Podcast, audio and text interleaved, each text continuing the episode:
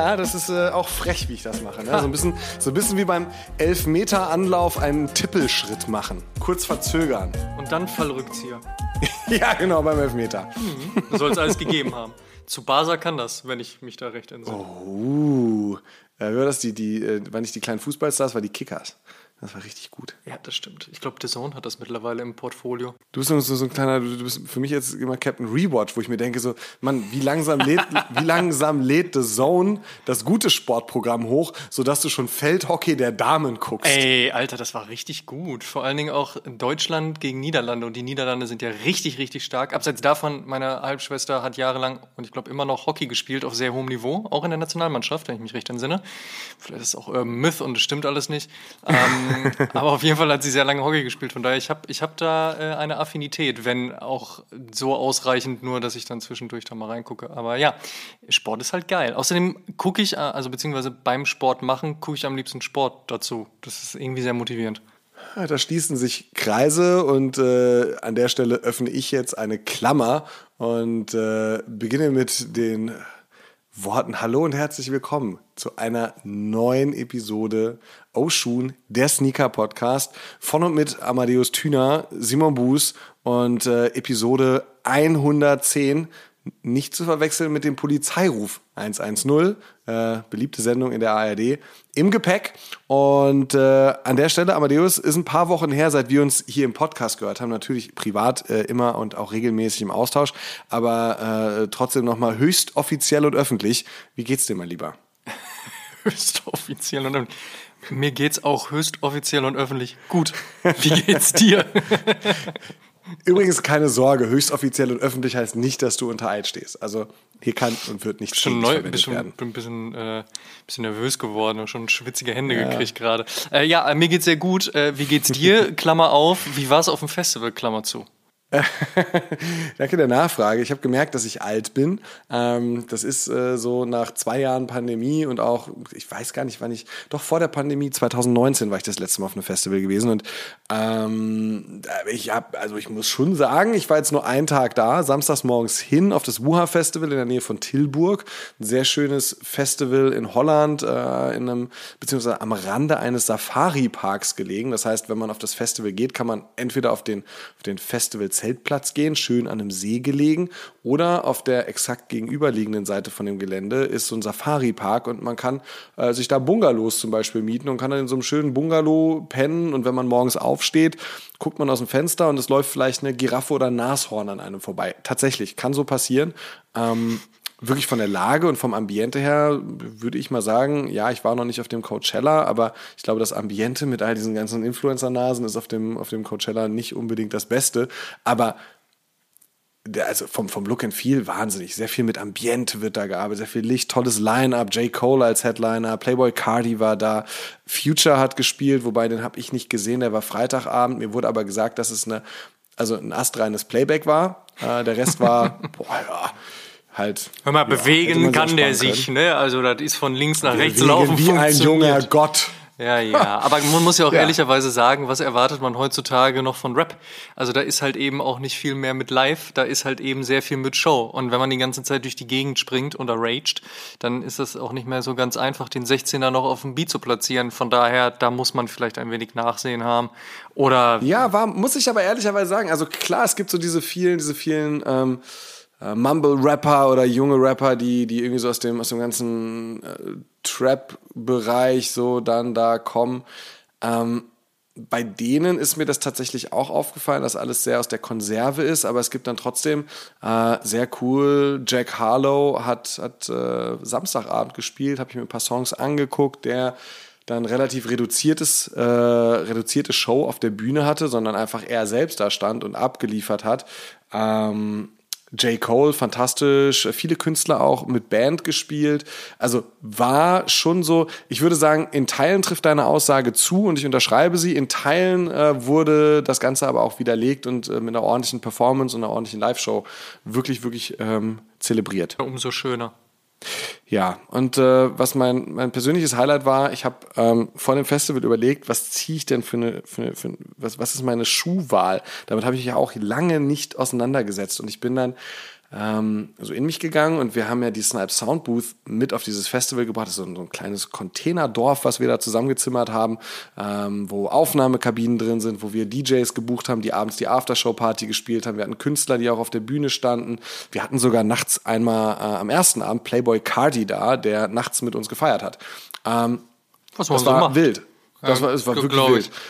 Äh, und da war es nun so, dass wir gemeinsam mit dem Jordan Brand sowieso gerade mit der Soundbooth eine Aktivierung haben.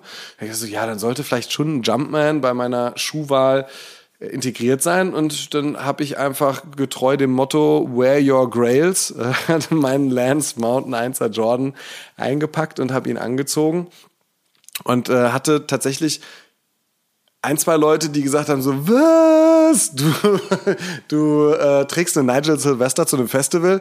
Und ich so, geh weiter, besser ist es. Ähm, und dann habe ich aber auch, Du hast gerade gesagt, Nigel Sylvester.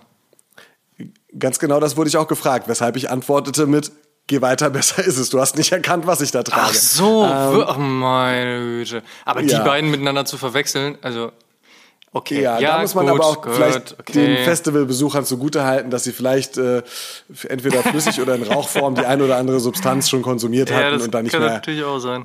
nicht mehr ganz so klar gesehen haben. Aber, Und stimmt, äh, du, hast ja auch, du, hast ja auch den Weißen, ne? Der ist dann mit dem äh, Genau. Weiß-Beigen von Nigel Sylvester. Ja. Gut, man muss es ihm so gut heißen, in Ordnung. Ja.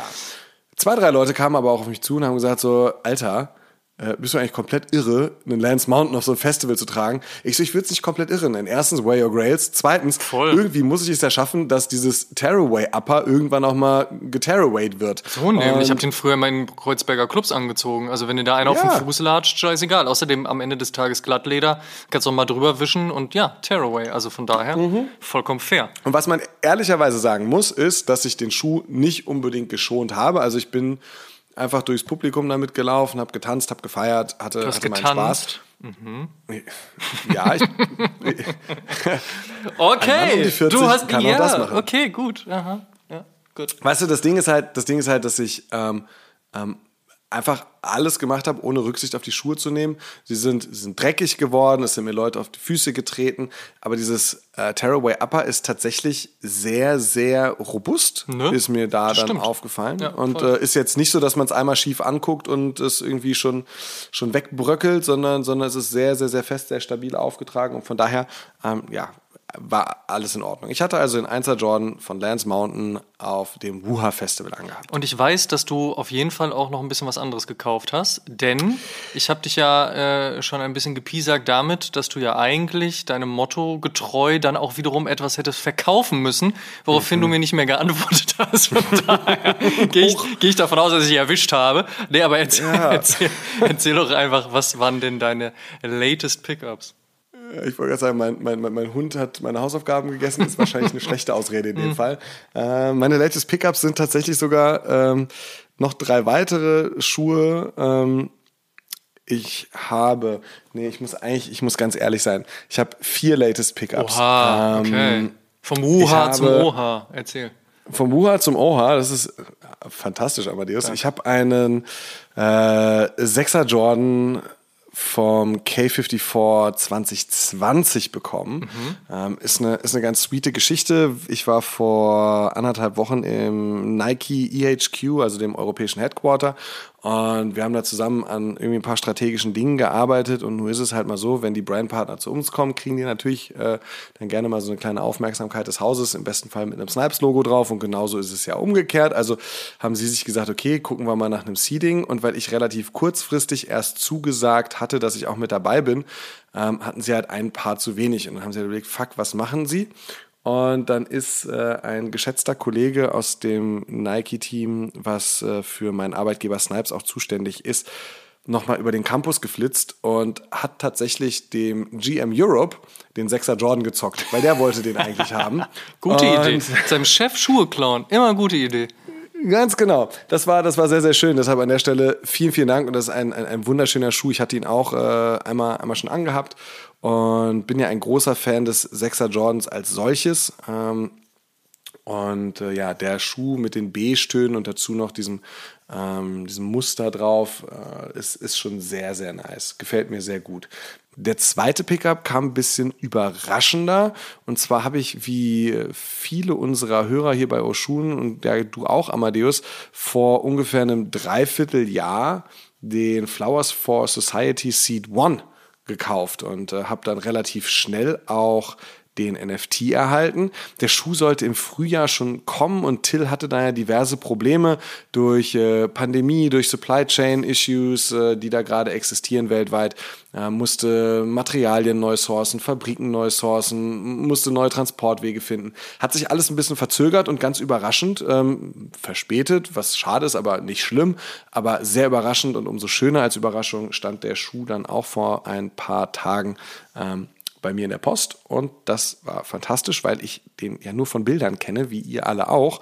Und der Schuh schon ganz schön viel Schuh ist, muss man sagen. Also der, der, der hat Wucht, der hat einen Shape, wie ich ihn von einem Till Jagler erwarte. So nämlich. nämlich. Ziemlich, ziemlich keilförmig. Ja, und ich habe ihn anprobiert und der war so komfortabel. Meine ja, Herren. Kann ich unterschreiben. Äh, wie findest du ihn? Äh, definitiv. Also Shape grandios, ähm, Bequemlichkeit auch. Ich bin ehrlicherweise noch nicht ganz sicher, ob ich nicht vielleicht eine halbe Nummer kleiner hätte nehmen sollen, weil es ist schon ein bisschen Platz. Gleichzeitig durch diesen keilförmigen. Shape rutscht man aber eh ein Stückchen nach vorne und deswegen geht auch meine bestellte Größe eigentlich klar. Ich muss mal gucken, ob mir jemals jemand über den Weg laufen wird, der ihn eine halbe Nummer kleiner hat und ob ich den mal anprobieren kann oder so auf der Straße, was man so macht. Aber ansonsten, ja, es ist viel Schuh, aber ich muss sagen, so ein bisschen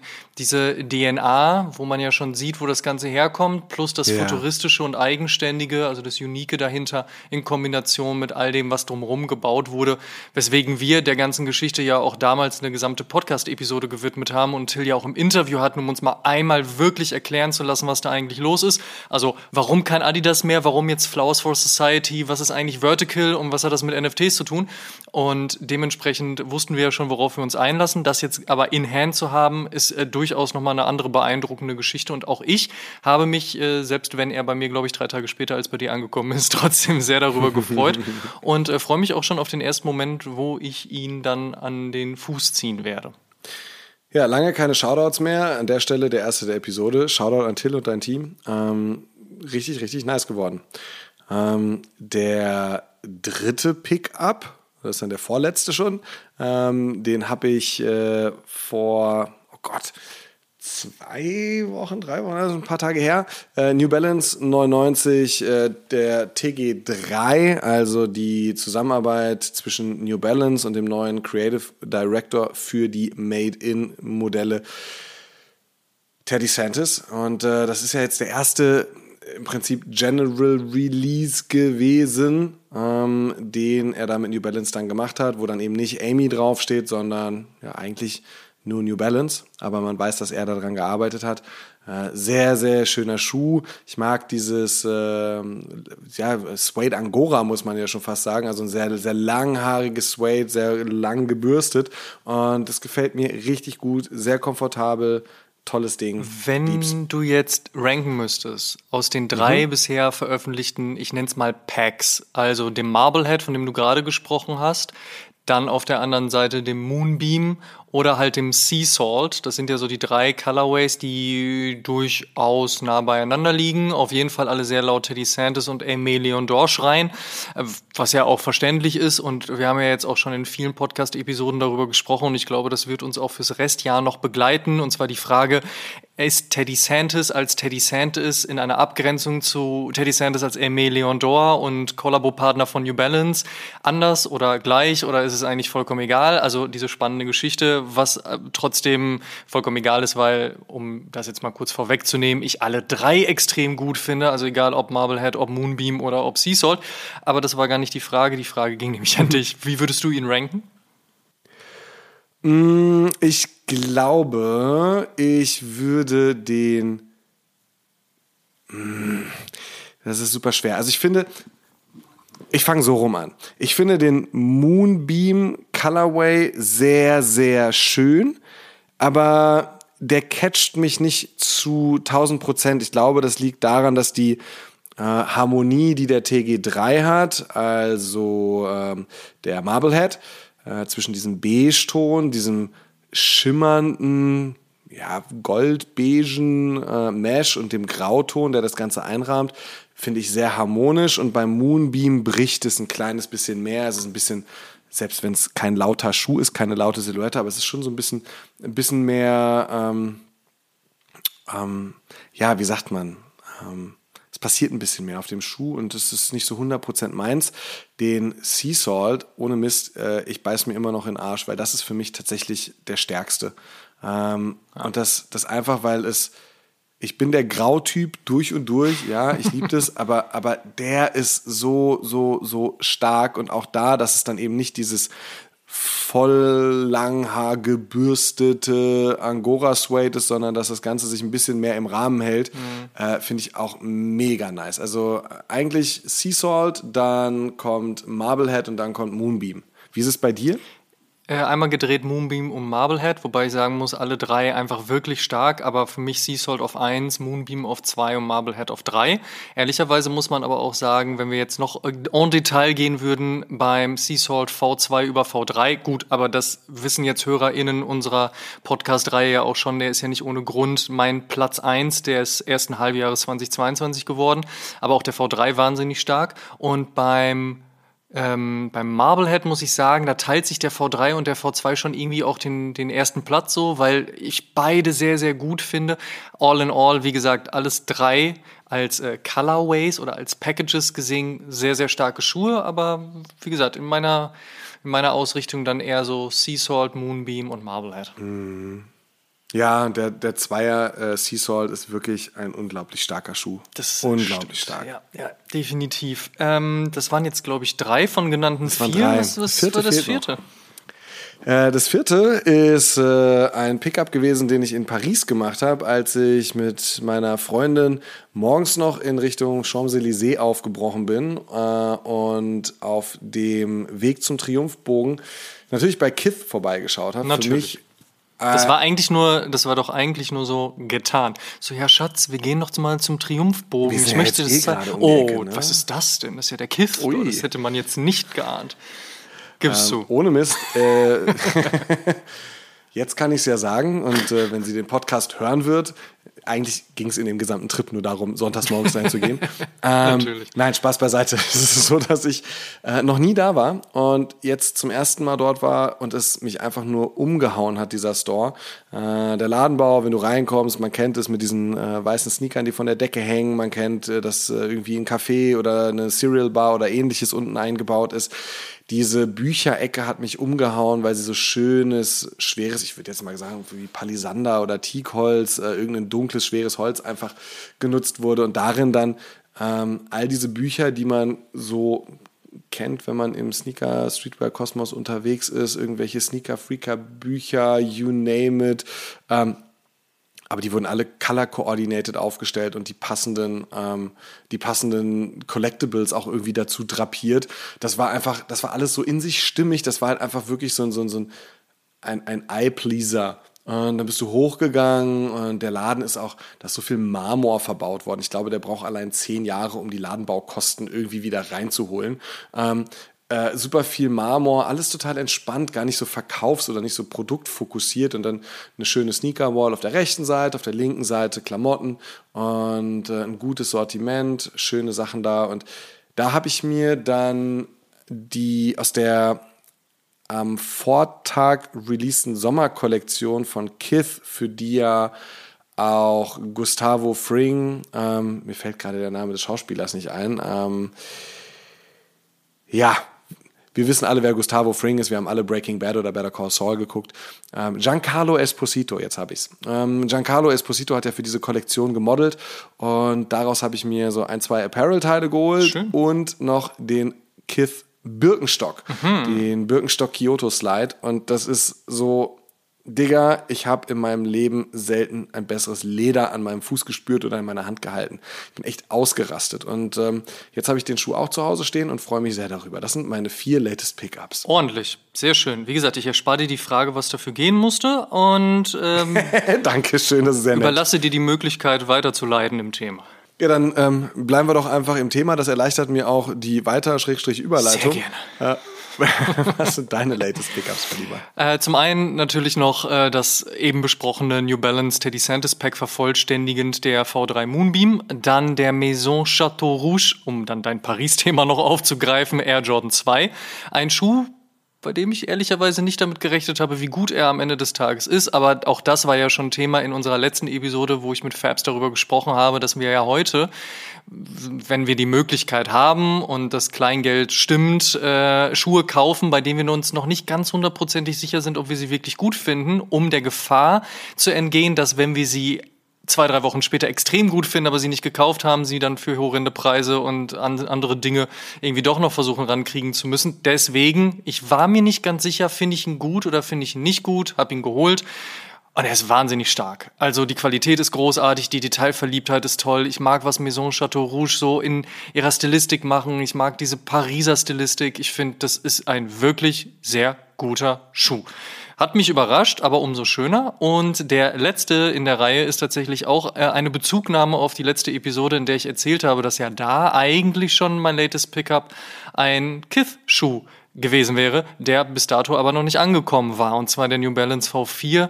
Ähm, ich habe ungefähr, ich weiß gar nicht mehr, ein oder zwei Tage nach Aufnahme und Fertigstellung der Episode eine Information vom Customer Service bekommen, die da schrieben, oh, äh, ja, war viel los, äh, wir haben aber schon losgeschickt. Und dann hat's, weiß ich nicht, auch noch mal 24 Stunden nur gedauert, bis DHL Express sich gemeldet hat und gesagt hat, wir hätten noch ganz gerne viel Geld für den Zoll. Wobei man da ehrlicherweise sagen muss, toll, dass das heutzutage so geht. Also ich kann mich noch an Zeiten erinnern, da musste ich zum Zollamt fahren. Und das ist jetzt auch äh, in Berlin nicht gerade in der Mitte, sondern sehr weit außen. Und dann musste da hinfahren und dann anstehen und Nummer ziehen und dies und das. Das ist dann ja schon mal angenehmer, dass man seine, ich glaube, es waren 84 Euro und ein paar Cent oder so einfach so online überweisen kann. Toll. Aber dann war der Schuh auch tatsächlich am nächsten Tag da. Ist ja auch am Ende scheißegal. Also ich habe mich gewundert, dass Kid so lange gebraucht hat, aber sie haben es ja erklärt und schlussendlich war der Schuh dann da, auch wenn ein Retailpreis von, was waren es dann? 360 Euro, 70, 80, keine Ahnung. Irgendwie sowas, ja, 340 oder 360 hatte ich im Kopf. Teuer Geld auf jeden Fall, aber trotzdem ist es wirklich ein, ein wirklich sehr, sehr schöner Schuh. Dieser United Arrows and Sons Colorway funktioniert auf dem V4 wahnsinnig gut. Gefällt mir sehr, sehr gut, genauso wie die restlichen, ehrlicherweise aus dem Pack, aber ich habe mich für einen entschieden und da hat der V4 ein Mühe besser abgeschnitten. Also von daher ist er jetzt offiziell mein latest Pickup und äh, ich freue mich sehr. Sehr viel New Balance in den letzten Tagen und Wochen, was mich ebenfalls freut, weil die machen einen verdammt guten Job, muss man an der Stelle auch sagen. Mein bester Kumpel hat sich den äh, 99 V4 auch, äh, ich wollte gerade sagen, geschossen. Früher hat man gesagt, so, ich habe mir den Schuh geschossen. Heute ist es ja so, Gekoppt. ich hatte Glück. ähm, Ach so, meinst du? ja, ja, stimmt. Glück also, hat er.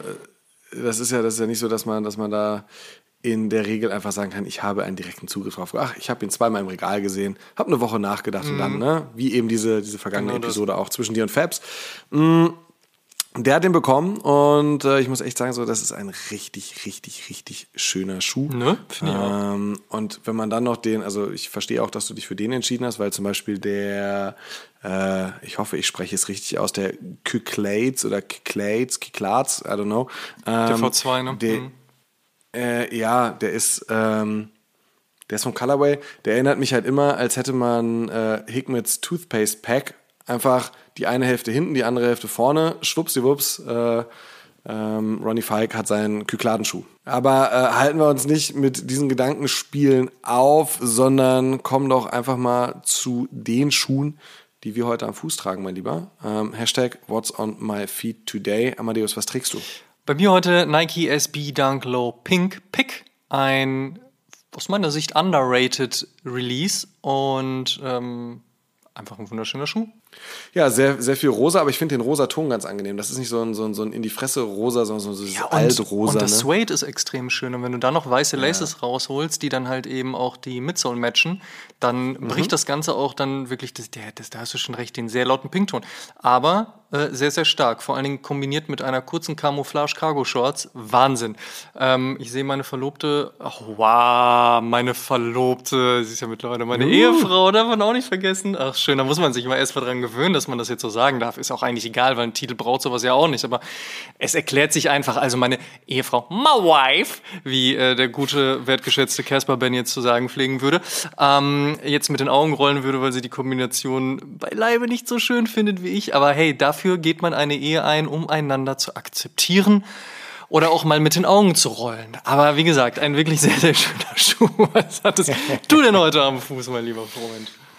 Äh, auch ein ganz bisschen rosa, aber tatsächlich nur ein ganz bisschen rosa am Cage des Puma Disc Blaze Coastal. Denn nachdem der Keller aussortiert wurde und ich jetzt wirklich, also ich schwöre, ich bin zwar noch nicht bei den 50 angekommen, von denen ich vor drei Jahren mal geredet habe, aber ich bin auf, ich hatte letztens mal nachgezählt, ich glaube 65 oder 67 Paar Schuhe runter. Plus oder minus und die vier, die du jetzt gekauft hast? Minus. Ah ja, gut. Also bist äh, bei 70. Fall, das ist ja noch. Schreib mich nicht so an. Ja, ja, ist ja hm? okay. Ich, ich stelle nur Fragen. Die Antworten gibst du. ich ähm, hatte dann im Keller wiedergefunden äh, eben ein Puma Disc Blaze Coastal, den ich vor vielen Jahren äh, mal selbst customized hatte mit einem Dremel und ihm die Disc abgenommen habe, weil eine Disc irgendwie ein bisschen gehakelt hat. Habe ich gesagt, so, dann nimmst du halt mal ab, machst eine Schnürung rein. Und äh, das ist ein, ein, ein, ein richtig schöner Schuh. Der Puma Disc ohne Disc. Und äh, ja, den hatte ich heute am Fuß. Hm, gute Wahl, wie mir scheint. Denn äh, passt ja auch sehr gut zu unserem heutigen Thema, das zwar etwas weiter geht, aber auch was mit Puma zu tun hat.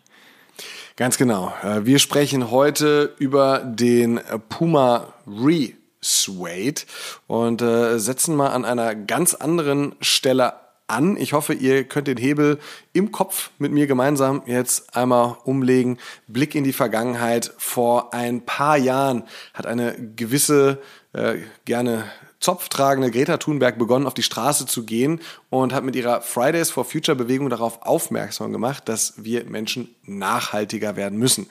Übrigens, kleiner Fun Fact, 2019 bin ich von Köln nach Paris gefahren mit dem Thales-Zug und saß im Zug neben Greta Thunberg und habe mich die ganze Zeit gewundert, was macht dieses Kamerateam da? Aber ich wollte halt auch nicht so Oh, geht's um mich stehen. oder was? Hm, Tonto TV. Ah, ja, natürlich, ja, hallo, ich bin ja, Simon ja. Buß, Sie haben mich erkannt. Witzigerweise hatte ich sechs dickwandige Plastiktüten unter dem Sitz stehen mit Sneakern und Klamotten. Und als ich dann irgendwann gecheckt habe, oh fuck, ich sitze hier neben Greta Thunberg, äh, war es mir halt irgendwie oh. unangenehm, am Bahnhof in Paris auszusteigen oh, mit sechs Plastiktüten in der Hand. Ja, Aber das ist nur ein, ein kleiner Fun-Fact. Mhm. Ähm, ja, diese Nachhaltigkeit, auf die Greta aufmerksam macht, ist nicht wirklich neu, hat aber äh, sehr viel gute Aufmerksamkeit erzeugt, beziehungsweise erzeugt es bis heute noch. Aber was heißt denn eigentlich nachhaltiger sein? Ich meine, ich trage manchmal Parley for the Ocean Sachen, ich trenne meinen Müll meistens, ich äh, drehe das Wasser beim Zähneputzen ab und ich habe mir Seaspiracy angeguckt und meine Ernährung ich würde sagen, etwas verbessert. Zumindest ein bisschen, ja. Nicht jeder Weg zu mehr Nachhaltigkeit ist zwingend richtig und man darf wie immer auch anderer Meinung sein, aber in einem sollten wir uns dann doch einig sein. Wir haben nur einen Planeten und den müssen wir schützen. Auch die Sneaker- und Streetwear-Industrie hat das erkannt und darüber wollen wir heute in diesem Advertorial mit freundlicher Unterstützung von Puma sprechen. Was ist Nachhaltigkeit eigentlich? Wie sehen die Approaches in der Industrie aus und wie möchte Puma mit Resuade äh, einen Beitrag leisten? Ich würde sagen, wir legen los. Let's go. Also, äh, was, was bedeutet Nachhaltigkeit eigentlich? Ich habe ja gerade diese Frage gestellt und ähm, Nachhaltigkeit ist laut Lexikon, das habe ich nachgeschlagen, äh, ein Handlungsprinzip zur Ressourcennutzung, bei dem eine dauerhafte Bedürfnisbefriedigung durch die Bewahrung der natürlichen Regenerationsfähigkeit der beteiligten Systeme gewährleistet werden soll. Ja, das englische Wort für Nachhaltigkeit habe ich dann auch nachgeschlagen, also das englische Wort wusste ich. Ähm, ja, äh, kleiner, kleiner Fleißpunkt für mich, aber einfach auch da nochmal geguckt, wie das definiert wird. Sustainability drückt es nämlich fast noch ein bisschen besser aus, denn Sustain heißt etwas aushalten oder ertragen. Die beteiligten Systeme können also ein bestimmtes Maß an Ressourcennutzung dauerhaft ertragen, ohne Schaden zu nehmen. Dann ist es nachhaltig. Und das gelingt am besten, indem man ja, sinnvoll mit diesen Ressourcen haushaltet, was bei knapp 8 Milliarden Menschen, 7,8 sind es tatsächlich, äh, auf der Erde denkbar schwierig ist. Ähm, ihr habt vielleicht schon mal vom Earth Overshoot Day gehört. Sollte man zumindest. Ne? Also kann man, kann man mitgekriegt haben. Das ist der Tag, an dem die menschliche Nachfrage nach nachwachsenden Rohstoffen das Angebot übersteigt. Und auch hier habe ich ausnahmsweise nicht das Lexikon, äh, das dicke, ich will mal sagen, Buddenbrooks, wie hieß das nochmal? Ähm, ich habe auch gerade schon drüber nachgedacht. Ähm, schwere. Ja, ja. Mhm. Brockhaus. Brockhaus, nee, doch, nein, nein, nein, nein. Ja? Das war das der große Brockhaus-Band der Enzyklopädie oder so ähnlich. Auf jeden Fall, ja, ja, ja. Das sind so Bücher, mit denen du Leute erschlagen kannst, wenn sie einbrechen. Ja, wollen. Gab es übrigens mal einen ziemlich nice Collab von Foot Patrol, den auf einem New Balance äh, der Enzyklopädia Britannica. Stimmt. Ah, ja, ja, ja. Fantastisches man Ding, kann, ich glaub, 2014. Man kann mit allem und über alles und durch alles eine Verbindung zu Sneaker und Streetwear schaffen. Ist das nicht schön? Ja, das ist äh, schön. So, äh, weiter, weiter im Text. Zurück zum Earth Overshoot Day. Drauf geschissen, wo ich diese Information jetzt her habe. Nein, ich habe sie natürlich gegoogelt. 1970 äh, war dieser Earth Overshoot Day am 29. Dezember. Ich finde, da hat man in dem Jahr sehr, sehr gut gehaushaltet. Ähm, 1961 ist man sogar so gut mit den Ressourcen des Planeten umgegangen, dass man erst im Mai 1962 die Ressourcen für das Vorjahr aufgebraucht hatte. Fast forward in äh, das Hier und Jetzt. 2021 war dieser Tag am 29. Juli. Das heißt, wir haben nach etwa acht Monaten die gesamten Ressourcen für das komplette Jahr verbraucht, die der Planet uns zur Verfügung stellen konnte. Und mh, dabei sind auch nationale Unterschiede interessant. Also zum Beispiel in Deutschland haben wir 2021 am 5. Mai alle Ressourcen fürs Jahr verbraucht. Spitzenreiter übrigens äh, ist äh, Katar. Die haben ihre Ressourcen schon am 11. Februar aufgebraucht. Das ist ungefähr so zur Karnevalszeit. Ja, aber das, das liegt ja auch daran, ne, dass die ja auch eine WM planen müssen. Also von daher, das muss man denen nachsehen. Ja. also irgendwie, das, muss, das musst du dir mal vorstellen. Das sind, das sind äh, fünfeinhalb Wochen. Ne? Wahnsinn, ne? Also Wahnsinn. in fünfeinhalb Wochen hast du alle Ressourcen verbraucht, die dir der, der Planet irgendwie für dieses Jahr zur Verfügung gestellt. Ähm, Ihr seht, äh, wir nehmen uns mehr vom Planeten und ich glaube, das ist so die Bottomline, ähm, als der uns bietet. Und man muss jetzt kein krasser Wissenschaftler sein, um einfach auch zu verstehen, dass das keine gute Ausgangssituation ist. Äh, denkt einfach an euer Bankkonto, wenn das 0 Euro anzeigt, aber ihr unbedingt einen neuen Sneaker braucht, vielleicht jetzt den Enzyklopädia Britannica, weil ich gerade davon gesprochen habe und ihr sagt so, ja, geil, das ist mir 500 Euro im Resale wert. Wenn 0 Euro auf dem Konto ist, ja, dann äh, geht man ins Minus, kann man mal machen ist aber nicht gesund. Was kann man also tun? Da gibt es jetzt äh, zwei wichtige Richtungen. Zum einen ist es so diese persönlich individuelle Nachhaltigkeit und zum anderen die gesellschaftlich globale Nachhaltigkeit. Und an der Stelle möchte ich ganz deutlich sagen, ähm, wenn wir jetzt ähm, das Programm einer Weltklimakonferenz abreißen wollten, dann wären wir natürlich nicht Oshun, der Sneaker-Podcast. Also ich versuche das Ganze so ein bisschen vereinfacht darzustellen und nicht jede Facette ähm, schaffen wir hier in diesem Podcast auch aufzugreifen. Aber die individuelle Nachhaltigkeit ist sehr, sehr wichtig, denn sie bedeutet einfach bewusster mit Energie oder mit Waren umzugehen. Brauche ich zum Beispiel irgendwie ein Gemüse, das überregional angebaut wurde? Ich habe zum Beispiel mal im Supermarkt einen Bio- Spargel aus Israel gesehen. Ist halt einfach ein relativ langer Transportweg für etwas, was hier vor den Toren von Köln sicherlich auch gut angebaut wird. Ähm, muss ich das Wasser laufen lassen, wenn ich die Zähne putze? Muss ich mit dem Auto zum Supermarkt fahren oder würde das vielleicht auch mal zu Fuß gehen, weil es eigentlich nur so zwei, drei Teile sind? Also wo kann ich als Individuum durch mein Zutun Ressourcen schonen? Auf der globalen Ebene würde das dann eben bedeuten, oder auf dieser gesellschaftlichen Ebene, ähm, wie kann die Menschheit durch bestimmte Entscheidungen den Verbrauch von Rohstoffen reduzieren? Also sollte es weiter Verbrennungsmotoren geben, ist da ein aktuell sehr kontrovers diskutiertes Beispiel aus diesem Bereich ähm, sagt ja Europa so, nee, die Verbrennungsmotoren, beziehungsweise auch die Bundesregierung hat das kürzlich äh, für sich beschlossen, Verbrennungsmotoren sind ab 2030 nicht mehr zur Zulassung erlaubt. Das ist in acht Jahren. Ähm, davon kann man halten, was man möchte, denn Elektromotoren sind ja auch erst ab einem bestimmten Bereich nachhaltig. Auf der anderen Seite, Verbrennungsmotoren würden ja auch mit synthetischen Kraftstoffen funktionieren, die die Umwelt nicht so sehr belasten. Also ähm, da ist eben dann die Frage, ähm, braucht man es, braucht man es nicht, ist aber eben gerade sehr, sehr, sehr kontrovers in der Diskussion. Anderes Beispiel wäre, brauchen wir wirklich ähm, so viel Palmöl und Schrimpsfarmen im Amazonasgebiet.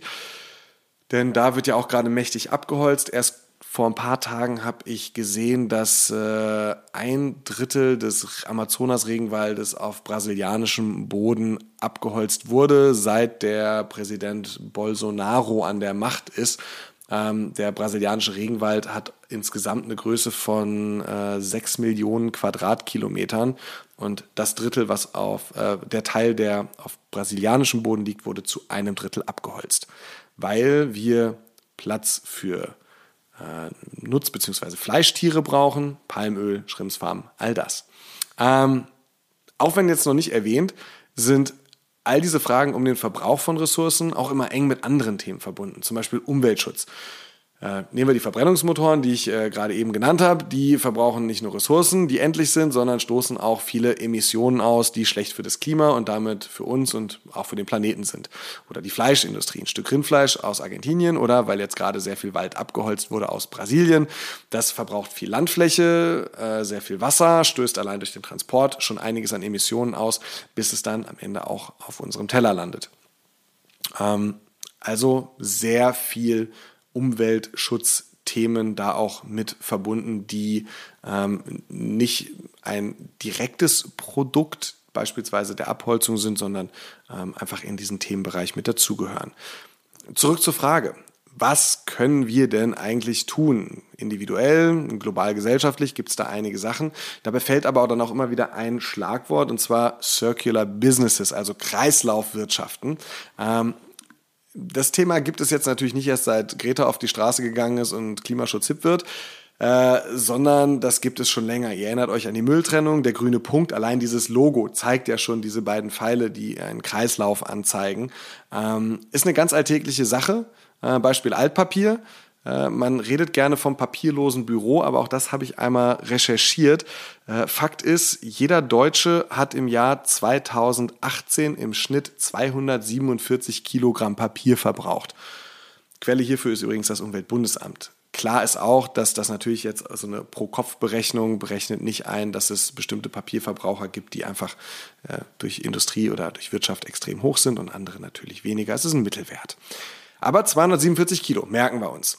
Wenn man also seine Zeitung liest zum Beispiel am Sonntag, die hat man ja nicht immer digital auf seinem iPad oder was auch immer, sondern manche Leute bekommen die noch als Papier, setzen sich hin, die sortiert man dann ins Altpapier, das Altpapier wird abgeholt, das wird sortiert, das helle Papier kann weiter hell bleiben, dunkles Papier und Magazine werden zu dunklen Kartonagen. Ähm, dann werden die Fremdteile aussortiert, also zum Beispiel irgendwelche Klammern oder andere Metallteile, die den Druck zusammenhalten, im Magazin zum Beispiel. Das Papier wird geschreddert, dann in einem chemischen Verfahren zu einer Art Brei vermischt und alle Farbpigmente entfernt. Das helle Papier wird gebleicht, das dunkle Papier nicht und dann wird die Masse geglättet, getrocknet und es gibt neues Papier, auf dem dann wieder der Verlag eine neue Zeitung zum Beispiel drucken kann. Ähm, und so entsteht einfach ein Kreislauf, weil das Papier wieder und wieder und wieder genutzt werden kann. Ich habe in Erinnerung. Da möge man mich bitte auch korrigieren, dass dieser Papierkreislauf bis zu sieben oder bis zu zehn Wiederholungen ähm, mitmacht. Also wenn ich jetzt zum Beispiel ähm, Papier aus einem Stück Holz das erste Mal herstelle, wird es diesen Kreislauf sieben bis zehn Mal durchlaufen, bis es nicht mehr für diesen Kreislauf nutzbar ist. Ähm, aber da, wie gesagt, schlagt mich nicht. Das ist gerade gefährliches Halbwissen, was ich so aus meinem Hinterkopf hervorgekramt habe. Jetzt haben wir also so mal grob, äh, um das mal ganz kurz hier zu resümieren, weil das war ganz schön viel, äh, so ein bisschen diesen, diesen Punkt gemacht einfach, dass äh, Nachhaltigkeit jetzt nichts Neues ist und relativ wichtig für uns, dass wir nicht mehr Ressourcen verbrauchen, als uns der Planet eigentlich zur Verfügung stellt und wir mit den Ressourcen, die wir haben, bewusster umgehen und in Kreislaufwirtschaften ähm, umdenken. Und äh, dann kommt natürlich die Frage, oh Schuhen, der Sneaker-Podcast und nicht oh Schuhen, ähm, das Nachhaltigkeitsfachmagazin. Ähm, was ist eigentlich in der Sneaker- und Streetwear-Industrie ähm, los? Was ist da im Game? Und ähm, da fange ich mal ganz oben an, bei so den Leuchttürmen. Ja? Äh, nehmen wir mal Patagonia zum Beispiel. Ich glaube, jeder von uns hat irgendwo ein Patagonia-Shirt, gerne auch mit einem Collab-Partner wie Pata, glaube ich, oder äh, einigen anderen, die da schon was mit äh, gemeinsam gemacht haben. Ähm, die Brand ist halt so das Sinnbild für Nachhaltigkeit. Ähm, die machen sehr vieles richtig. Die spenden ihre kompletten Black Friday-Einnahmen für nachhaltige Projekte. Sie geben auf der Homepage beziehungsweise im Produkttag an, wo kommt die Ware eigentlich her, wo und wie wurde sie verarbeitet, woher haben sie die Rohwaren bezogen und bieten darüber hinaus dann viele Möglichkeiten an, das Produktleben auch zu verlängern. Das fängt bei Content-Formaten an, in denen sie erklären, wie man denn eigentlich äh, die neue Jacke oder das T-Shirt pflegen kann und geht eben so weit, dass dann auch ähm, Recycling-Vorschläge bzw. lebensverlängernde Vorschläge gemacht werden.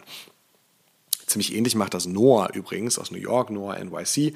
Die Brand des äh, ehemaligen Supreme Creative Directors Brandon äh, Babenzian. Übrigens auch ein Kumpel von Teddy Santis, weil sie ihre Läden, glaube ich, 200 Meter äh, voneinander entfernt aufgemacht haben. Auf jeden Fall super nah beieinander. Und die bieten auch Repair-Services zum Beispiel an. Dass man sagt, hey, mein Noah-T-Shirt hat jetzt hier ein Loch, äh, könnt ihr das bitte reparieren?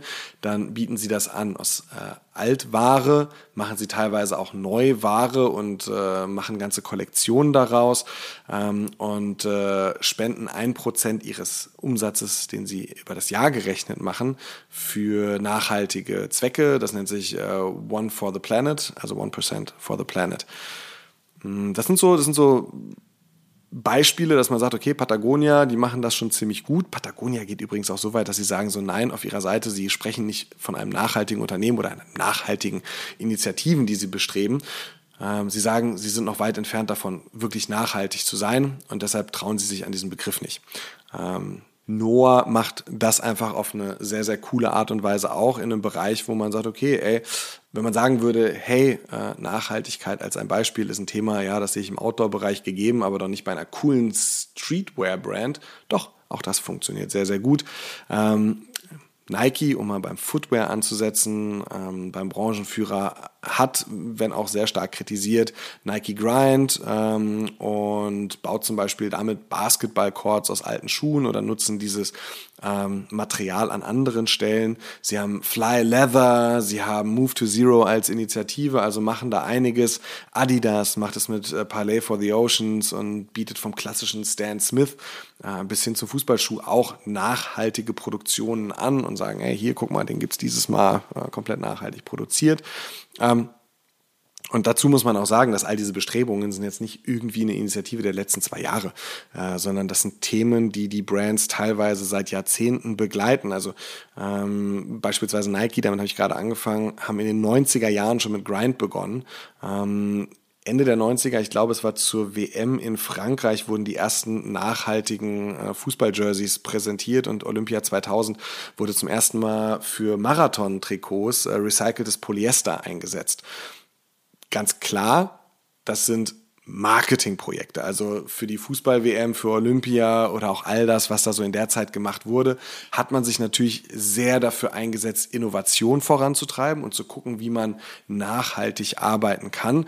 Das, was wir mitbekommen haben, zum Beispiel mit den Trikots für die Fußball-WM, das ist halt etwas, okay, ja, wir wollen da ein Marketing betreiben und Aufmerksamkeit machen und die Bühne nutzen, das sind aber keine, keine Produkte, die in einer solchen Masse angeboten wurden oder angeboten werden konnten, dass man schon damals sagen konnte, oh Mensch, das ist ja super, dass ihr da schon in diesem kompletten, dieser kompletten Fußball-Business-Unit äh, schon nachhaltig denkt und arbeitet. Das ist tatsächlich ähm, absolut so nicht passiert, sondern das ist ganz gut kommunizierbar. Da kann man am Ende des Jahres eine Box ticken und sagen so, hey, war auch irgendwie nachhaltig, zumindest diese fünf Trikots, mit denen die Marathonläufer unterwegs waren.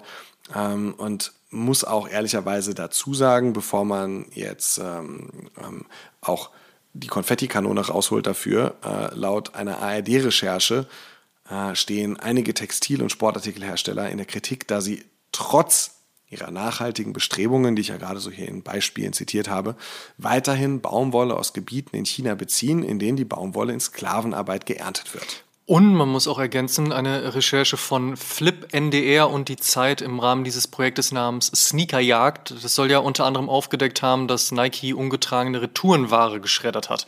Und auch einige Retailer ihre Recyclingprogramme eher so als Greenwashing denn als aktive Hilfe aufgebaut haben sollen. Also faktisch nicht alles ist nachhaltig und gut, was auch grün glänzt. Nee, absolut nicht. Aber äh, zurück zu den Sportartikelherstellern. Äh, da hatten wir jetzt schon den einen oder anderen Namen genannt. Kommen wir mal zu Puma. Die arbeiten nämlich selbst an der sogenannten 10 for 25 Strategie. Dabei legen sie die Ziele für Menschenrechte und Social Compliance zusammen. Sie weisen Materialziele künftig als Produktziele aus und die setzen sich jetzt die folgenden vier Ziele darüber hinaus, nämlich Kreislaufwirtschaft, Schutz für Plastik und Meere, faire Löhne und Biodiversität. Das bedeutet, bis 2025 sollen 100% der Baumwolle, Polyester, Leder und Daunen sowie Papier und Kartonagen aus nachhaltigeren Quellen stammen. Ähm, da stehen sie jetzt, äh, das kann man auf der Puma Homepage auch ganz gut nachlesen. Da geben sie sehr transparent an, wo sie da gerade stehen, teilweise tatsächlich schon so bei 80, 90 Prozent. Dazu gibt es äh, natürlich dann noch allerlei Zertifikate und Standards, die eingehalten werden und ganz offensichtlich eine sehr transparente Kommunikation darum herum, wie ich gerade gesagt habe. Ähm, zudem wird dann noch die Lieferkette nachhaltig, indem bis 2025 auch 100% zertifiziertes und oder recyceltes Papier und eben Kartonagen an dieser Stelle verwendet werden. Und somit wird ein Gesetz aus Brüssel, also ein EU-Gesetz, das in den nächsten Jahren schrittweise dann in den jeweiligen EU-Mitgliedstaaten in Kraft treten wird, ähm, das sogenannte Lieferketten-Sorgfaltsgesetz, ein wunderbarer Name, ähm, offenbar bereits von Puma in Teilen umgesetzt, denn dieses Gesetz fordert, dass ab der Rohmaterialgewinnung, also eben angesprochen ja zum Beispiel Baumwollernte, auf Menschenrechte und äh, in der Produktion bis hin zur Auslieferung darauf dann geachtet wird und nachhaltigere Produktionen und Transportwege gewährleistet werden. Äh, und hierzu in dieses Gesetz hinein gehört eben auch diese transparente Kommunikation. Und äh, das bringt uns zu einem Projekt von Puma, das sich sowohl über die Produktion als auch die Logistik erstreckt, nämlich eingangs angesprochenes Re-Suede. Mit dem Re-Suede-Experiment testet Puma nun anhand ihrer ikonischen Suede-Silhouette, ob eine biologisch abbaubare Version des Sneakers hergestellt werden kann. Und es klingt in erster Linie sehr chemisch, biologisch und äh, so im Labor gezüchtet, hat aber einen sehr simplen Hintergrund, beziehungsweise eben auch eine sehr simple Umsetzung, denn wir sprechen schlussendlich ja von einem Turnschuh. Ähm, die Frage ist eben, ob der Schuh am Ende seiner Lebenszeit auch wieder dem Kreislauf zugeführt werden kann und damit umweltschonend ist. Und um das zu testen, hat Puma 500 ausgewählten TesterInnen, zu denen unter anderem auch wir gehören, einen Resuade zugeschickt und sich gewünscht, dass wir diesen nun ausgiebig tragen und testen. Ähnlich zu dem, was einst Tom Sachs und Nike im Rahmen des Nike Craft Wear Tester Programs mit dem bis heute noch nicht erschienenen Marsjahr 2.5 veranstaltet haben, was ja auch eine sehr gute Idee ist, wie ich finde, denn wer sollte Schuhe besser testen können als die, die sie am Ende des Tages ja auch kaufen wollen und sollen? Also, ein halbes Jahr lang werden wir und eben die anderen TeilnehmerInnen bzw. die ausgewählten BewerberInnen die Schuhe tragen und testen und danach werden sie wieder an Puma bzw. an die niederländische Firma Ortesa geschickt. Die ist laut Puma Kompostierungsexperte und die prüfen dann für Puma, ob die getragenen Resuades unter kontrollierten industriellen Bedingungen auch biologisch abgebaut werden können. Und das sollten sie, so die Hoffnung aus Herzogenaurach auch, weil der Resuade aus mit Zeologie oder Zeology gefärbten Wildleder, biologisch abbaubaren TPE und Handfasern hergestellt wurde. Und diese Materialien wurden laut Puma ausgewählt, da sie im Vergleich zu anderen biologisch abbaubaren Materialien auch einen hohen Tragekomfort bieten. Das finde ich an dieser Stelle jetzt auch nicht so schlecht, weil ein Schuh sollte ja auch eben zu tragen sein. Und ich muss auch ehrlicherweise zugeben, das funktioniert ganz gut. Denn hätte man es nicht vorher kommuniziert, dass das jetzt ein Resuade ist und nicht ein, ich sag mal, normaler Suede, dann hätte man das ehrlicherweise auch gar nicht so gemerkt. Und das ist im besten Sinne der Aussage gemeint. Weitere Infos und Insights zu diesem spannenden Case hat Heiko Desens für uns. Der ist seines Zeichens Global Creative Director bei Puma und eben auch führend in diesem Projekt. Und wir haben bei ihm nachgefragt, wie das Puma Resuade Projekt entstanden ist, welche Gedanken dem zugrunde liegen, warum man sich in der Umsetzung für den Suede entschieden hat, was man KritikerInnen entgegnet und wohin sich seiner Meinung nach Sustainability im Sneaker Game entwickeln sollte. Hallo, ich bin Heiko Desens. Ich bin seit ähm, circa drei Jahren der Global Creative Director äh, bei Puma, globale Creative Director. Und in meiner Verantwortung liegt auch die Innovation und somit auch jegliche Innovation ähm, in Sachen Sustainability. Das Reswade-Projekt ist entstanden, indem viele Leute mich und auch meine Kollegen gefragt haben, was ist eigentlich mit dem InCycle-Projekt passiert? Und InCycle-Projekt war der Start der ähm, Biodegradability in Sportswear mit Puma 10, 12, äh, vor 10, 12 Jahren. Ähm, wir haben damals schon sehr viel Zeit und Innovation und Research in Kompostierbarkeit und Biodegradability investiert. Leider waren damals die Bedürfnisse der Kunden noch nicht entsprechend, dass das ein großer, äh, große Anerkennung oder ein großer, wie soll man sagen, Erfolg war. Es war eine tolle Geschichte, es war tolle Innovation, aber leider war der Markt und die Kunden nicht empfänglich für eine biologisch abbaubare Sportswear. Und als diese Anfragen kamen, ähm, habe ich und mein Team gedacht, diesen wertvollen Research müssen wir wieder ähm, zeitgemäß aufarbeiten und wieder anwenden. Wir wollen die End of Life, das End of Life, wenn ich das mal so englisch äh, bezeichnen darf, ähm, der Sportswear-Produkte in Frage stellen und neu definieren wir müssen realistisch sein, müssen ehrlich sein. Wir produzieren sehr viel Sachen und wir wissen nicht wirklich, wo die Produkte dann abbleiben, nachdem die Konsumenten sie ähm, verwendet haben und getragen haben. Und mit diesem Projekt hinterfragen wir und erstellen wir, wir arbeiten wir an einer Lösung an dem End-of-Life-Produktproblem. Ähm, es gibt eine zweite Komponente, warum wir den Suede dafür ausgewählt haben und die bezieht sich auf Zeitlosigkeit und Classics. Es ist ja eine Geschichte, dass wir in einer Zeit des extremen Konsums leben, was ja natürlich für die ähm, Sustainability und für, für die Umwelt eine hohe Belastung darstellt. In dem Sinne ist ja unser zeitlosester Schuh, der Suede, eigentlich schon der erste Schritt der Lösung, weil ähm, viele Produkte werden ja nur für eine kurze Zeit getragen und dann werden sie ähm, weggeworfen oder äh, recycelt oder was auch immer damit passiert. Der Suede ist ja so zeitlos, der ist ja seit den 60ern schon Bestandteil der, der Streetwear und der Sportswear und der wird es die nächsten 50 Jahre auch noch sein und das ist die eine Komponente. Der Schuh ist zeitlos und man muss ihn einfach nicht nach ein, zwei, drei Jahren wegwerfen. Man kann ihn theoretisch zehn Jahre, 20 Jahre tragen. Deshalb der Suede ähm, von einem Styling, von, von einer Styling-Seite. Die andere Seite ist, dass der Schuh ähm, relativ einfach aufgebaut ist und wir in dem Research und in diesem ähm, herausfinden, was die, äh, was eine hundertprozentige Kompostierbarkeit, also eine biologische Abbaubarkeit benötigt, war dieser Schuh sehr einfach auseinander zu legen in seine Bestandteile und dann jedes Element neu zu definieren, entsprechend dieser Standards.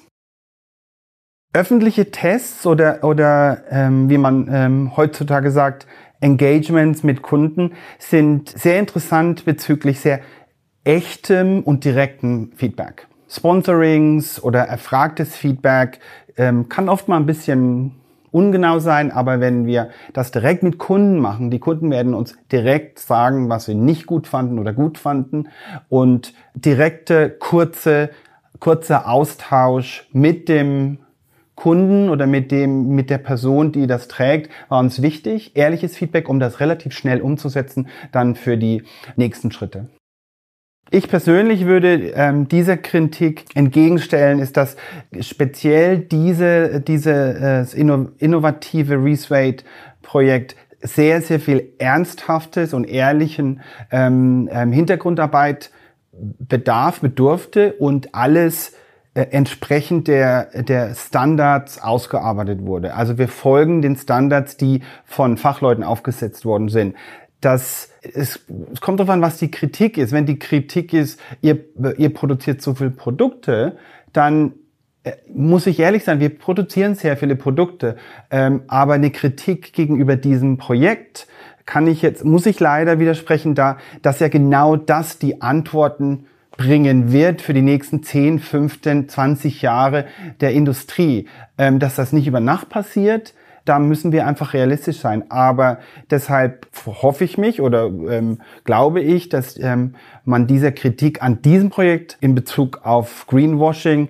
ähm, widersprechen muss und auch kann, weil es ist kein Greenwashing, es ist ein realistisches Projekt, was, was wirklich getestet wird und was auch äh, Ergebnisse erzielt, die dann in der Zukunft in einem gewissen Spektrum oder Maß dem großen Problem helfen wird. Das ist wahrscheinlich eine sehr persönliche Meinung dazu. Da gibt es sicherlich unterschiedliche Meinungen bei uns in der Firma. Ähm, ich glaube, was für mich eines der größten Herausforderungen ist, ähm, ist, was ich vorhin schon erwähnt habe, dieses End of Life unserer Sneakers, unserer Produkte. Da äh, gerade in unserer Industrie, äh, unsere Industrie geprägt ist von Haltbarkeit, spezifisch Performance, äh, sind die Produkte natürlich so ausgearbeitet, dass die nicht so, sich nicht so schnell auflösen oder ähm, ähm, neutralisieren. Das ist bedingt äh, aus dieser Herkunft des Performance, die müssen haltbar sein, die müssen äh, Bewegungsstand halten. Das heißt, unsere Produkte sind sehr haltbar. Das ist natürlich im Gegensatz dann, was es eigentlich sein sollte, vielleicht kein so ein gutes Attribut. Deshalb mein erster Punkt, dieses End of Life, sich darum zu kümmern, was mit dem Produkt nach der Verwendung passiert, ist unsere größte oder meine größte Herausforderung oder auch die, das Interesse. Da gibt es verschiedene Möglichkeiten. Das Reswade-Projekt, die Biodegradability, ist eine Möglichkeit, ähm, das anzugreifen und das weiterzuentwickeln. Heiko Desens hat es ja gerade schon gesagt, es ist ein Schritt in die richtige Richtung. Fakt ist, wir sind Teil des Problems, da muss man sich, glaube ich, nichts vormachen, denn gerade wir aus der Sneaker- und Streetwear-Szene, generell Menschen, die an Mode interessiert sind, sogenannte Fashion Victims oder Leute, die auch nur den H&M-Newsletter abonniert haben, also wir kaufen mehr, als wir brauchen. Und trotzdem ist der gemeine Sneakerhead ja auch ehrlicherweise Mm, mindestens so intelligent gut mit den Dingen umzugehen, die er kauft, weil er will schließlich auch lange was vom limitierten oder auch vom arschteuren Sneaker haben. Ähm, das ist natürlich dann wiederum eine tolle Rechtfertigung. Aber ehrlicherweise sollte es bei diesem Hin- oder Her-Beispiel ja sehr klar geworden sein, es gibt hier kein Schwarz oder Weiß, sondern eben sehr viel Grau dazwischen. Und natürlich ein Muss an Bewusstseinsentwicklung, dass wir so nicht mit unserem Planeten, unserer Umwelt, unseren Ressourcen und den Menschen und Tieren umgehen können. Ich denke, das sollte klar sein und auch durch unsere Episode klar geworden sein. Und dann muss sich jeder selbst hinterfragen, und da schließe ich uns mit ein, und eben eine Erkenntnis daraus ableiten. Was geht, was geht nicht, was sollte man vielleicht auch verändern. Und im besten Falle ist diese Veränderung dann eben positiv für die Erde, auf der wir ja alle leben. Ja, sehr schön gesagt. Ja, sind halt auch große Worte, ne? denen muss man halt eben auch Taten folgen lassen. Ähm, und da sind wir alle eben in der Verantwortung, uns unsere Gedanken darüber zu machen. Ich glaube, das hat die Vergangenheit auch gezeigt, es ist sehr schwierig, alles nur über Gesetze zu formulieren, aber gleichzeitig ist es auch total schwierig, nur an die, an die Intelligenz der Menschen zu appellieren, weil äh, ich glaube, Intelligenz, wenn man jetzt dieses Wort benutzen möchte, die ist ja auch nicht gleichmäßig verteilt. So. Also ein, ein gewisses Maß an Ja und Nein muss es dann auch wieder geben, aber es ist halt eben sehr viel, so geht bei dir, so geht bei mir nicht und wo treffen wir uns eigentlich? Und ich finde es schwierig, auch nur mit dem erhobenen Zeigefinger durch die Gegend zu laufen, weil ich glaube, perfekt, wenn man dieses Wort jetzt benutzen möchte, ist niemand, weil perfekt ist einzig zu wissen, dass es perfekt nicht gibt. Und von daher ist es aus meiner Sicht sehr wichtig, darüber aufzuklären und ein Bewusstsein zu schaffen und zu sagen, so sind die Dinge und das hier sind jetzt gerade auch Fakten. Wenn wir so weitermachen wie bisher, dann sind wir gefickt. Punkt. Mhm. Ob wir jetzt in 20 Jahren oder in 200 Jahren gefickt sind, wie viele Generationen nach uns noch auf einer lebenswerten Erde, auf einem lebenswerten Planeten unterwegs sein können, ich bin kein Wissenschaftler, ja, aber die Daten, die erhoben werden und die wir von den Wissenschaftlern bekommen und wiederum teilen können, die sprechen eine sehr deutliche Sprache und die heißt eben, wir müssen alle unser Verhalten ändern. Aber dann halt loszuziehen und zu sagen, ich erhebe mich über alle anderen und sage, so muss das und nicht anders darf, ist eben auch schwierig. Also ein mhm. Maß an Fingerspitzengefühl tut der ganzen Sache sicherlich gut, zumal selbst wenn du recht hast, aber durch die ganze Zeit darüber aufregst, ich glaube, hm, das macht dann eben was mit deiner Psyche beziehungsweise deiner eigenen Gesundheit und ich glaube, das ist dann auch nicht sonderlich förderlich. Vollkommen, vollkommen richtig. Ähm, um noch ein paar Fakten zu ergänzen an der Stelle, und zwar in dem Fall zu dem Schuh.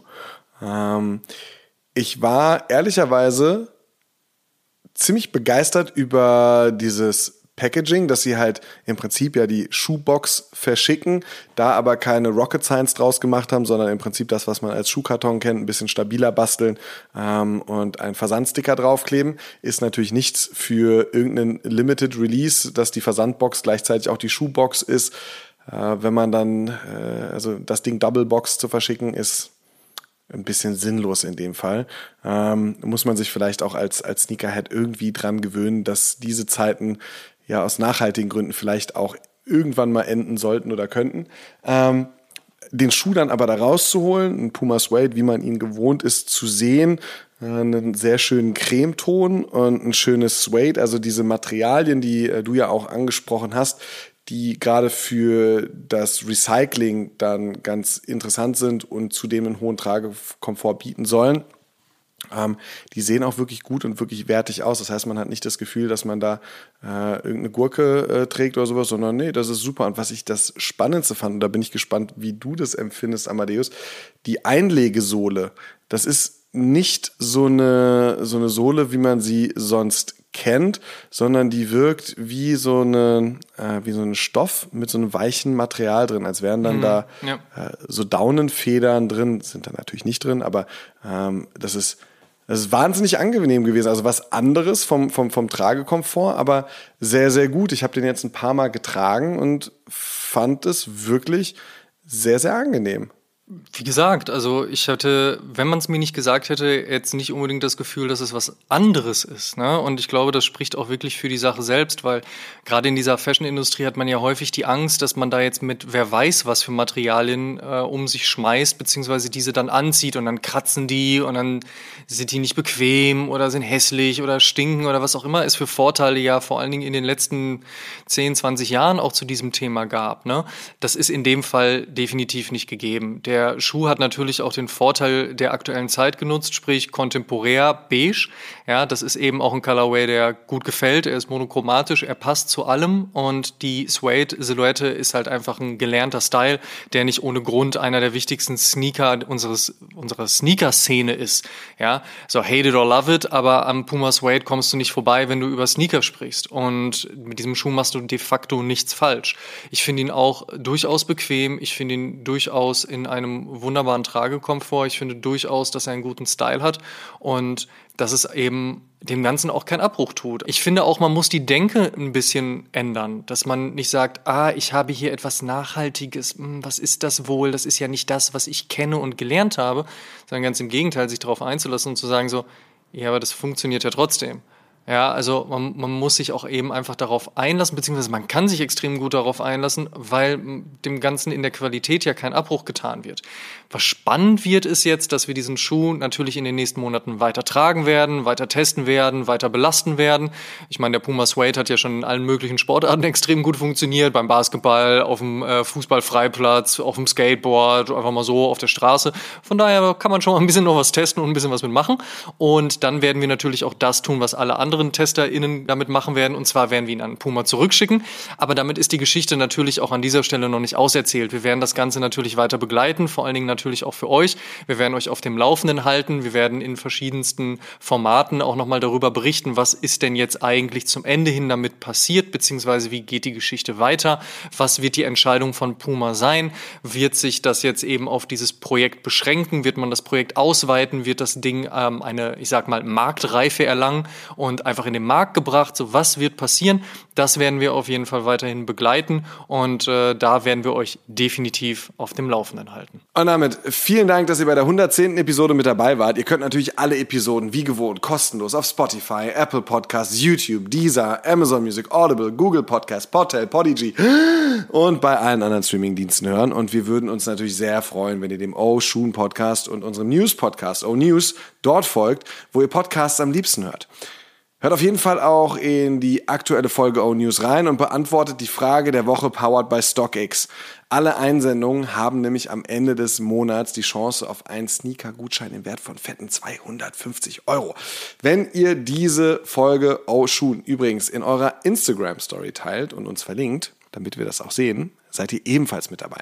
Schaut auch auf Facebook und auf Instagram.com slash Podcast vorbei und interagiert mit uns in der Community. Checkt auf jeden Fall auch die Sneaker-Suchmaschine Sneakerjägers und werdet Teil der Sneakerjägers Community. Supporten könnt ihr uns unter anderem mit einer positiven 5-Sterne-Bewertung bei Spotify und Apple Podcasts. Über 500 positive Bewertungen. Hei, das werden immer mehr. Hat Oshun auf den Plattformen schon und eine Apple Podcast Review würden wir hier gerne mit euch teilen. Äh, Taido03 schrieb zuletzt, Sneaker Podcast Nummer 1. Super unterhaltsam und informativ, besonders dank der sympathischen Jungs. Seit der ersten Folge dabei, da ich einen der Protagonisten aus einem YouTube-Format kenne. Finde ich immer wieder geil. Ich habe Titus Brett-Kollegen auch geliebt. Begleiten. Danke, die 5 Euro überweise ich dir gleich. Alles klar, Paper ready. Äh, die begleiten mich alle zwei Wochen auf der Arbeit, also weiter so. Ja, machen wir, haben keinen Bock aufzuhören, hat keiner hier vor. Tut uns einen Gefallen und supportet die Podcasts und erzählt mindestens einem Freund oder einer Freundin, die sich für Sneaker und Streetwear interessiert von uns. Show some love, Dankeschön und wir hören uns in der nächsten Episode wieder. Bis dahin, macht's gut. Tschüss. Ciao, ciao.